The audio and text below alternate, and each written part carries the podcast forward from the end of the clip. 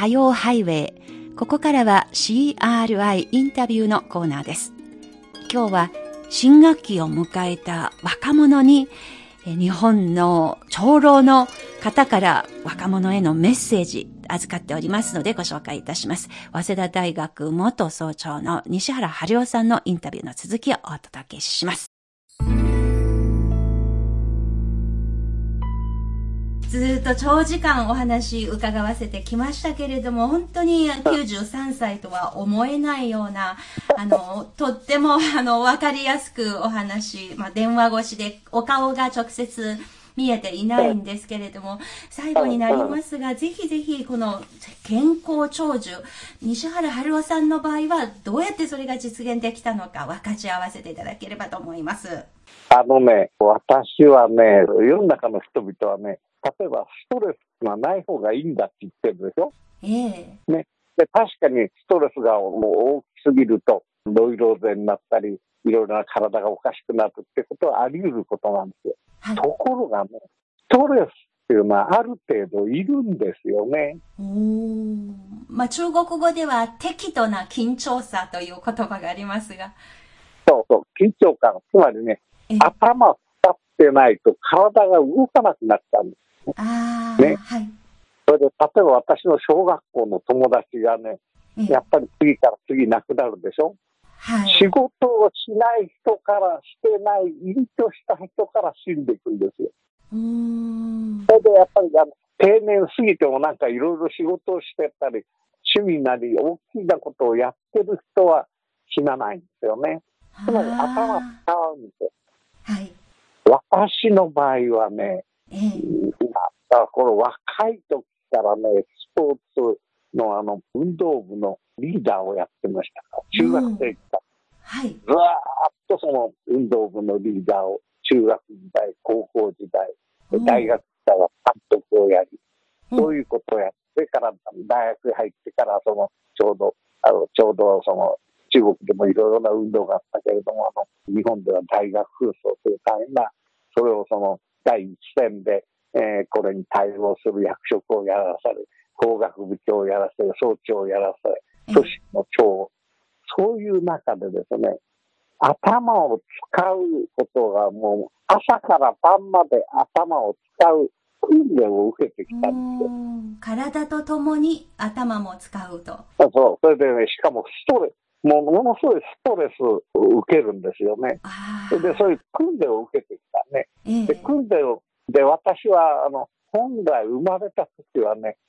線の細いね、もう感情がね、敏感な文学少年だったんですよ。はい、だから、こういうことを気にしてね、泣き虫だが、そういう人だったのがね、泣き虫。これだけ強くなったっていうのは、そういうね、訓練を受けてきて、朝から晩まで、ね、ものを考える、そういうそのえー、生活を送るから。だから、93歳になった今でもですね、えー、日本では手順、物事をやるときにね、はい、あの、これをやろうとしたときには、まずここから始めなきゃいけない。それで、それにはついては、こういうことをやらなきゃいけない。ね、3年先にはこれをやる。そういう手順、もうしょっちゅう手順を考えるっていうのがね、もう、今でも朝から晩まで考えてるわけですよ。それで、課題がなくなったら、次に課題を作り出すんですよね。だから若いんだと私は思うんですよね。つまり頭を使うことによって体中の細胞がこう湧き立ってくると、そうするとその体も元気になってくるんだ。そんなふうに思うんですね。これ、体、そして頭をずっと使うというコツなんですが、もう一つそのエモーションというか感情という面でお伺いしますと、まあ、人生には喜怒哀楽はつきものですけれども、93歳という長生きすればするほどおそらく失敗とか挫折とか愛する人との別れなど、まあ、そういう悲しい体験もそれだけ多く体験しているように思いますけれどもそういったような体験と例えば西原さんの場合はどうやってそういう体験と向き合ってまたその中から立ち直ってずっと健康で元気さを取り戻してこられたのでしょうか？そうですね、これはね、例えば先ほどお話したように、あの若い子供の時はそのえー、涙もろい多情多感な文学少年のままだったらね、いろんなその、例えばいろんな災害が起こった時に耐えきれなかったでしょうね。今日の私はなかったと思うんですよ。で、それがそういうものに耐えられる力をつけてきたことがそれを防いだっていうことは確かに言えるけど、それだけじゃなくて、そういう中で私がね、だんだんとこう、思いを強くしたのはね、すべてはね、天のシナリオなんだっていう感じなんですよね。あえー、アジアじゃ神様じゃなくて天なんですよね。はい、つまり、一種の天命とかね、宿命とかね、しょうがないわけですよ、災いができて。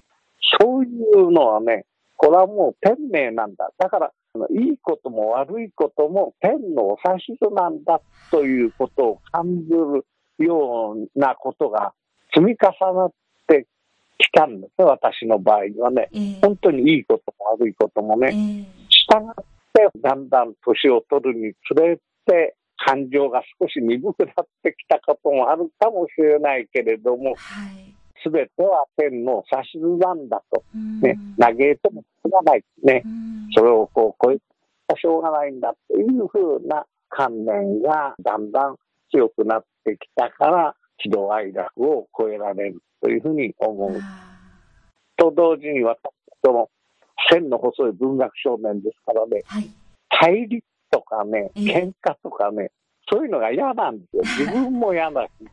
それから人が喧嘩するのを見るのも嫌なんですね。はい、そういうことはね、どっかでだんだんそういう周りで喧嘩があったら、それを止めたくなるような、そういうだんだんと経験を積むと、それがしたくなってきたりなる。そういうところがあるわけですね。したがって、その、その喧嘩が嫌だっていうようなところから、その、自ら相手方をゲゲーッとその、罵ってやっつけたりすることは、えー、もうしないですね。えー、そういう生まれながらにしてそうだったし、さらに対立を、喧嘩をこうやめさせる傾向がだんだんだんだん蓄積されてきた。だから、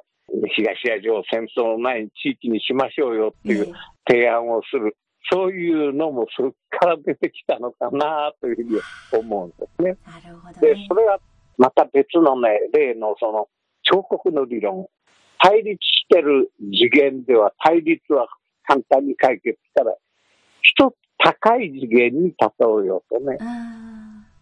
そうするとですね、ええ、物事は解決できなくても、それが戦争に至らないようにすることができるというふうに考え、ね、安全保障の理論っていうのは今どこの国でも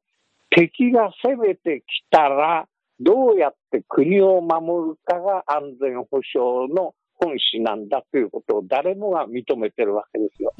だからこそ軍事力を持って、えー、軍事力を拡張して、それで他国が攻めてきても防衛しようということをやるわけでしょ。ね。考えてみるとね、敵が攻めてきたらっていうことはね、敵を想定することになるんですね。作り出すことになるんですね。はい。それはね、かえって敵をね、敵に回しちゃうんですよね。そうですね。いう側面が。確かにね。と強めちゃう側面が。ええそこでね、私が考えたのはね、攻めてこないようにすりゃいいわけですからね。はい、ね、はい、攻めてきてもあの負けないっていうことはね、それより先に攻めてこなくすればいいわけでしょ？そうですね。心配をなくすわけですね。まさに93年の知恵が凝縮されているこの彫刻の理論でもありますが、これが世界でみんな一人一人これを受け入れるようになれば、本当に大きな世界の高級的な平和につながる、そういう大きな貢献が期待されるわけですね。最後の質問になります。世界平和にももちろんつながりますが、人間という一人の個体が生きている。その究極のところ、人間が生きていることの意義、何のために生きているのかという哲学の質問になりますが、その辺について西原先生はどうお考えでしょうか？はい、わかりました。あのね、私はね、人間っていうのはね、威張ってるけれどもね、全く偶然にこの世に存在したわけですよね。ね。はい。全く偶然にね。えそれで、つまり考えてみれば、偶然に与えられたのがこの人生だ。えねえー、全く偶然なんですよ。はい、だからどう過ごそうと勝手だと言えば勝手なんです。はい、ただね、はい、人生っていうのは、たった一回しか与えられないわけですよ。数十年ね。長くても百何年ね。数十年。たった一回しか与えられない。私はこういうふうに考えてるんですね。自分がこの世にあるということの維持、存在維持っていうんですね。自分の存在意義、この世に存在する意義をできるだけ大きくするというのが人間のあり方として一番望ましいんじゃないかと思うんですね。先祖からいただいた DNA、これをできるだけ大きく発揮をして、そしてその存在する意義を一番大きくする。これがその人類の目標にすべきではないだろう。そうすると、その、結局一生に一回しか与えられない人生をできるだけ満足するためには、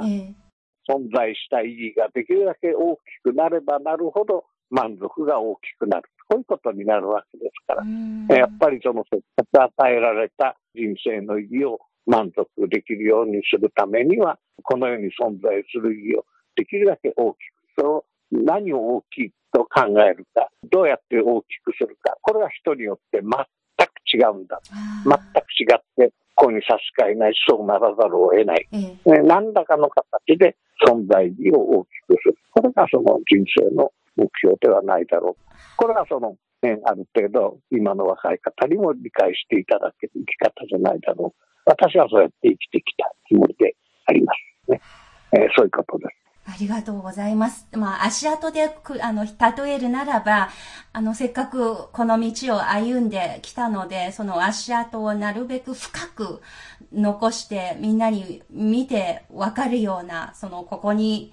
かつてこういうような存在がいたということをみんなに分かってもらう。そして何が目的なのか各自それぞれ自分ので定義をして、その自分が求めている目標に向かって大きく羽ばたいて頑張っていくという、そういう努力が必要なのが人生であると。そういうふうに私が先生のお話を聞きながら、勝手にそういうふうに理解いたしましたが。はい、その通りです。はい。本当に世界の平和から中国の成り立ち方、今後の向かうべき方向、あるいはその一人の人間として生きていく上での必要不可欠な過程、もう本当に様々な方面にわたっていろんな質問を投げかけさせていただきました。どんな質問をしても必ず私が大満足できる答えが電話の向こうから必ず返してくださりました。本当に西原先生ありがとうございました。いや、本当にお世話になりました。ありがとうございました。こうやって私の考えを引き出してくださったことを心から感謝申し上げます。どうもよろしく。ありがとうございました。本当にお疲れ様でした。